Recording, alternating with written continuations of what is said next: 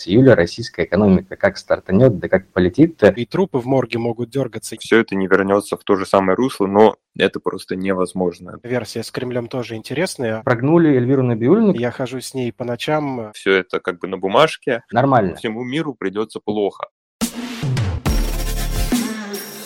Бриф.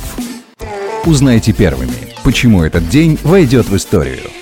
Всем привет, это Бриф, лучший летний новостной дайджест для частных инвесторов. Вместе выясняем, что делает этот день историческим. Сегодня 5 июля 2022 года. Меня зовут Сергей Чернов. На связи со мной финансовый журналист InvestFuture Павел Гуценко. Паша, привет. Да, привет, Сереж. А это главный редактор InvestFuture Федор Иванов. Федь, привет. Привет. Поехали. Сегодня стало известно, что Нурникель согласился вернуться к идее слияния с компанией «Русал». Владимир Потанин подтвердил согласие на начало обсуждения такого процесса. Напомню слушателям, что началось началось все 14 лет назад, но тогда сделка затянулась и сошла на нет, а теперь все расцвело заново. И, как э, кажется экспертам по всему рынку, если слияние состоится, то появится такой конгломерат, что, как говорится, просто песня. И э, здесь хочется вспомнить другую песню э, и процитировать ее. Сюжет этой песни нам подсказала гитара «Русал и Норникель». Они, если честно, не пара или пара. Кто что думает на этот счет? Паш, начни, пожалуйста. Да, спасибо, Сереж. А, смотрите, действительно это так сейчас на российском рынке, если все-таки сделка между Русалом и Норникелем произойдет, сформируется второй а, крупнейший, крупнейшая компания в России, такая же, как «Газпром». Не знаю, как она, конечно, будет называться, скорее всего, «Норникель». И туда будет просто интегрирован «Русал». Но, тем не менее, создается большая, огромная компания, которая будет а, руководить всеми металловыми поставками, всем металловым импортом в России. Приведу несколько цифр, которые сегодня достаточно сильно напрягли все западное сообщество и западное комьюнити. Как я, по крайней мере, видел, читал на западных источниках. Во-первых, а, общая капитализация создаваемой компании оценивается в 60 миллиардов долларов. Таким образом, если компания действительно будет создана, то эта компания станет одной из самых крупнейших а, компаний по капитализации, добывающих металл в мире. Норникель является лидером по импорту никеля и палладия в мире. Это такие достаточно важные а, ресурсы для производства современных а, электромобилей и чипов и так далее. А «Русал» является крупнейшим импортером алюминия после всех китайских компаний. Ну, учитывая то, что Китай, конечно, является абсолютным, конкур... абсолютным лидером по добыче и по поставкам а, алюминия в мире. Таким образом, создаваемая компания, конечно, а, может стать а, серьезной такой разменной монетой во всех геополитических э, дрязгах и разбирательствах между Россией и Европой. А, в целом, именно для этого, скорее всего, создается компания общая, потому что, как заявлял сам Потанин, и как говорят э, все аналитики, у компании достаточно много различий в что касается управления этих компаний, интеграции этих компаний, добычи. И, безусловно, могут возникнуть подобные а, проблемы при интеграции а, Русала и Норникеля. Плюс, как бы, почему сегодня падал Норникель? Он падал потому, что компания, скорее всего, всю полученную выручку будет э, направлять на развитие. Плохо ли это или хорошо, решать каждому из нас. Но дивидендов, как сказал Потанин, мы, к сожалению, в ближайшие несколько лет не увидим. Спасибо, Паш. Федя, а ты бы что выделил в этом возможном слиянии? В первую очередь, не факт, что оно произойдет. То есть пока сказал только Потанин, все это как бы на бумажке. И э, непонятно, с одной стороны, есть мнение, что Кремль тут, э, собственно говоря, не мог не участвовать, потому что такие вопросы вряд ли решаются сейчас исключительно между олигархами. И в это же время Песков сегодня заявил о том, что Кремль понятия не имеет о том, что происходит. Вот. Либо эм, Песков не все знает, либо ему было поручено так сказать, либо же э, олигархи сейчас решили что-то сделать сами, а вот дадут ли им это сделать, это непонятно. Э, да, у Потанина изначально не было такой цели, но, возможно, сейчас создадут такого вот э, никелевого короля, который э, будет пугать всех тем, что если против него ведут санкции, то всему миру придется плохо, особенно в условиях вот такой э, высокой инфляции. Но еще есть, кстати, интересное мнение, такое чуть-чуть конспирологии о том, что, дескать, хотят поделить э, сферы влияния, значит, одному будут принадлежать все банки, понятное дело кому, другому будут принадлежать металлургические компании. Давайте, э, я, я на самом деле э, рекомендую просто посмотреть прямой эфир на Invest Future Plus, там э, наш аналитический отдел все подробно рассказывает. Но в любом случае пока подробностей мало непосредственно от самих участников сделки. Чтобы я посоветовал частным инвесторам, да, не лезть во всю эту историю. Ну, сейчас российский рынок откровенно говоря, превращается в исключительно спекулятивный. И э, вот Николай как раз-таки и говорил, что делать непосредственно держателям ценных бумаг. А Николай Додонов, руководитель нашего аналитического отдела. Э, ну, в общем, э, давайте просто дождемся какого-нибудь прояснения, потому что пока это все какая-то действительно громкая, очень интересная, но непонятная новость. Чего не стоит точно делать, это терять свои деньги, пытаясь сейчас залезать во всю эту историю. Как-то так. И тем не менее, надо отметить, что твоя версия с Кремлем тоже интересная, особенно учитывая, что у Пескова давно иммунитет на разного рода заявления, потому что э, Путин же когда-то тоже сказал, что иногда сам не понимает, что Дмитрий Сергеевич несет. Ну э, и отдельно, да, спасибо, что упомянул эфир, прошедший сегодня на образовательной платформе ИФ+. Он был целиком и полностью посвящен возможному слиянию двух компаний. Были озвучены все возможные причины события, плюсы, минусы, последствия для страны и частных инвесторов. Я это смотрел, не пожалел, всем советую. Между тем, сейчас самый удачный момент оформить подписку на ИФ+. Только до 10 июля годовой тариф можно купить со скидкой 50% за 11 940 рублей. Только представьте, один месяц за 995 рублей я больше трачу на кошку, и вам доступны 8 обучающих курсов по акциям, облигациям, криптовалютам, постоянные встречи с экспертами рынка и сертифицированными аналитиками, общение с единомышленниками, это очень ценно в наше время, и постоянная помощь от команды высококлассных консультантов. Приходите в плюс, чтобы не совершать ошибок на фондовом рынке. А он, кстати, начал оживать. Индекс деловой активности в сфере услуг России в июне вырос по сравнению с маем. Рост был не сильно большим, 3,2 пункта, но э, в это же время Московская биржа объявила сегодня, что с 12 июля возобновляет проведение торгов в вечернюю сессию на срочном рынке, то есть вожжи понемногу отпускаются, и это все вроде бы хорошие новости. Вопрос только в том, от чего такое оживление, и, э, пожалуйста, не говорите никто, что и трупы в морге могут дергаться. Я жду серьезных объяснений. Паш, давай начнем опять с тебя. А, во-первых, я бы не согласился бы на самом деле с тем, что российский фондовый рынок э, начал оживать. Нам бы всем бы хотелось, конечно, в это верить, но, к сожалению, уровень э, объема торгов все такой же низкий. В целом вовлеченность а, в торги больших участников, кроме а, в целом достаточно низкая. И сегодняшние данные по московской бирже показали, что около 72% всего объема торгов осуществляют частные инвесторы на московской бирже. Это на самом деле а, цифры достаточно грустные, потому что частники и обычные инвесторы не могут обеспечить необходимого объема торгов, не могут обеспечить необходимую ликвидность для того, чтобы фондовый рынок существовал нормально. Но что касается твоего первого вопроса и а, сегодняшних данных по PMI в сфере услуг, в целом они показывают нам, что российская экономика постепенно начинает привыкать к, а, ко всем ограничениям, к всем проблемам, которые, которые свершились с нашей экономикой в последние несколько месяцев. А, что вообще отмечают менеджеры, которых опрашивают для составления подробного индекса? Они говорят, что спрос в России начинает восстанавливаться.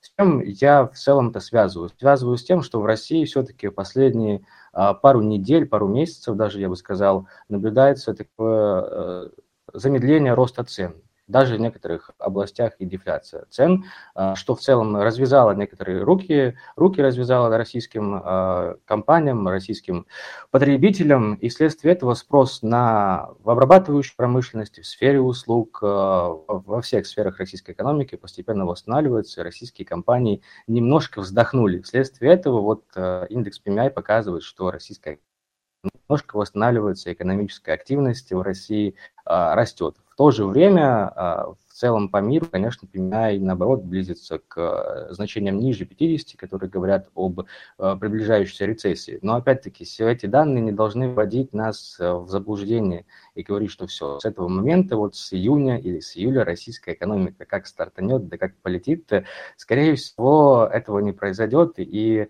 сегодняшние вот июньские данные по PMI показывают а, всего лишь а, коррекцию после такого большого падения PMI весной этого года. Спасибо, Паш. Федя, а ты как считаешь, э, можно ли констатировать оживление на российском фондовом рынке, или ты тоже такого не наблюдаешь? Ну, на самом деле, достаточно просто посмотреть на объем торгов, и все станет понятно. После того, как были сняты и ограничения на короткие продажи, и в целом сейчас э, в определенный момент показалось, что кажется, кажется, вот чуть-чуть устанавливается, но на самом деле нет. А, вернуться к тем уровням, которые были сейчас, не получится в любом случае, потому что, как минимум, у нас есть иностранные инвесторы, которые владеют большей частью фрифлоута, э, и там э, сформировали половину где-то от объема торгов, сейчас их нет, и, естественно, все это не вернется в то же самое русло, но это просто невозможно. Тут даже комментировать это как-то не хочется. Сереж, я поддержу буквально тоже такой пример, приведу из сегодняшних торгов. Мы видели, как э, в начале торговой сессии акции ГМК э, росли на 3%, а потом буквально серьезные продажи, даже не очень-то объемные по старым временам, обвалили акции на 11%. А и они там к концу, дня, к концу дня теряют уже 8%, что говорит о том, что российский фондовый рынок сегодня безумно тонкий, и ликвидности, и предложения, и спроса на нем не хватает, к сожалению. Поэтому на нем нужно быть максимально аккуратным, это правда. Да уж, спасибо, что предупредил. Спасибо вам, что привели эту оценку. Как минимум мне она помогла. Я думаю, нашим слушателям тоже поможет э, теперь как-то быть осторожнее. Ребят, кажется, кто-то пытается взломать наш сейф, в котором спрятана часть этого выпуска. Ее смогут услышать только участники прямой трансляции и подписчики подкаст-платформ. В ВК и Телеграм ее не будет, потому что соцсети не собирают нужную нам статистику, а мы хотим лучше знать своих слушателей, поэтому таким образом мотивируем вас слушать нас на Мэйве, в Яндекс Музыке, Apple Podcasts и на других платформах. Сейф фирмы Павленко крепкий, но вы можете открыть его по ссылке в описании подкаста. Все, сейф взломан. В сейфе сегодня анализ ситуации с валютным треугольником. За сегодня доллар и евро значительно выросли, рубль пал. Почему и надолго ли это? Как думаете? Паш, начни, пожалуйста. О, да на самом деле предполагать, что будет с рублем дальше вообще невозможно и очень сложно. Нужно, по крайней мере, разобраться, попытаться разобраться в том, почему э, сегодня такое сильное а, было ослабление рубля. Ну, скорее всего, с высокой долей вероятности э, Центральный банк Российской Федерации либо Минфин принимали участие в сегодняшних торгах. И, скорее всего, даже не через кросс-курс, а уже а, непосредственно через покупку доллара на российской, а, на российской бирже. Как бы, возможно, а, сегодня не продавали валюту экспортеры, но мне если честно, не особо верится, учитывая то, что а, данных о сокращении экспорта российского, таком существенном сокращении экспорта, а, не было.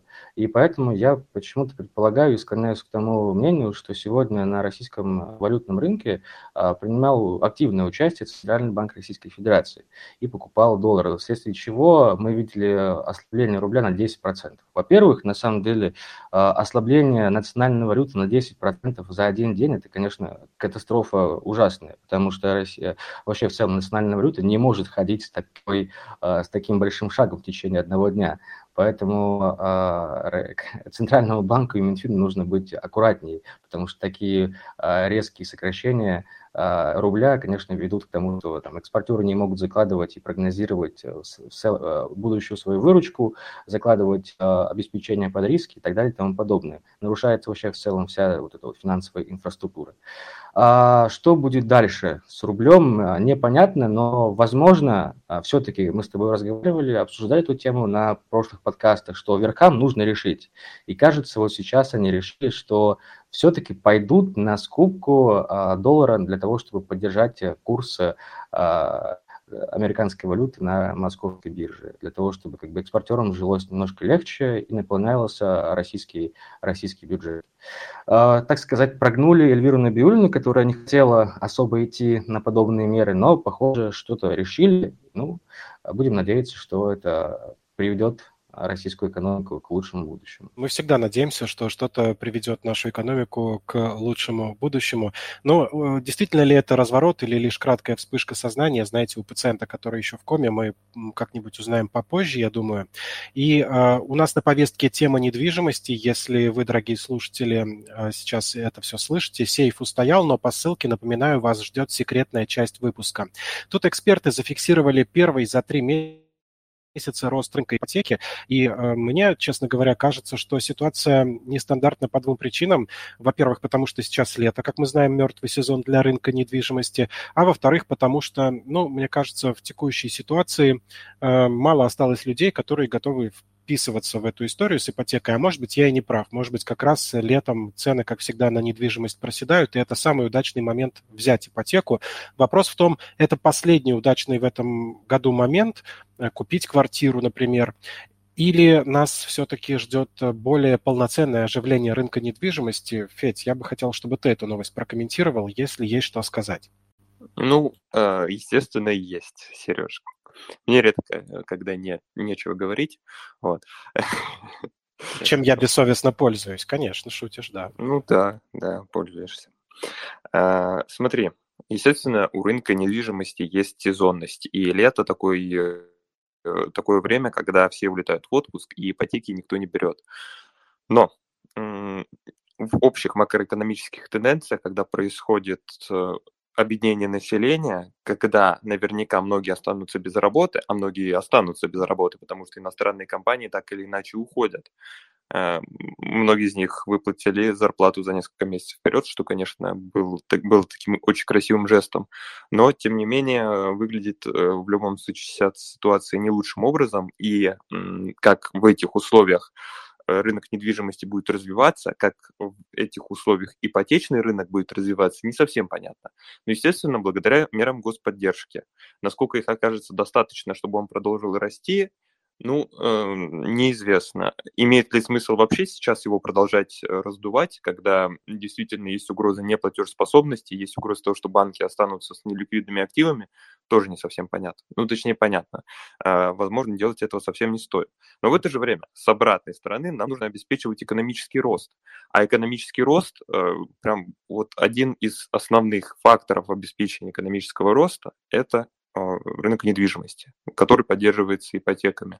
В любом случае, пока осень не наступила, тяжело говорить. Нужно посмотреть осенью, какая будет динамика. Возможно, будет восстановление. Наверняка Центральный банк еще немного поднимет ключевую ставку, и тогда уже посмотрим.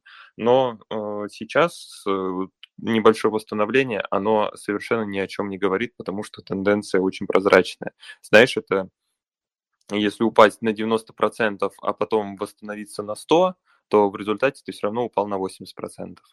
Поэтому, ну, давайте подождем до осени. Про осень еще, знаешь, хочется здесь сказать, что, мне кажется, рынок труда э, действительно ждут большие потрясения, и как раз-таки осенью мы можем и это все увидеть, когда у людей, которых оставили с несколькими окладами без работы, эти деньги закончатся. И те, кто еще не осознал, что начнется большая такая конкурентная борьба за оставшиеся рабочие места, им пора бы задуматься о том, как ко всему к этому подготовиться. Например, мы же фиксируем на образовательной платформе EVPlus запрос на э, общение с HR-специалистами, специалистами на тему того, как выстраивать карьеру в кризис. И, собственно, проводим такие семинары уже сейчас. Всех призываю еще раз подписаться на нашу образовательную платформу и в плюс для того, чтобы не пропустить.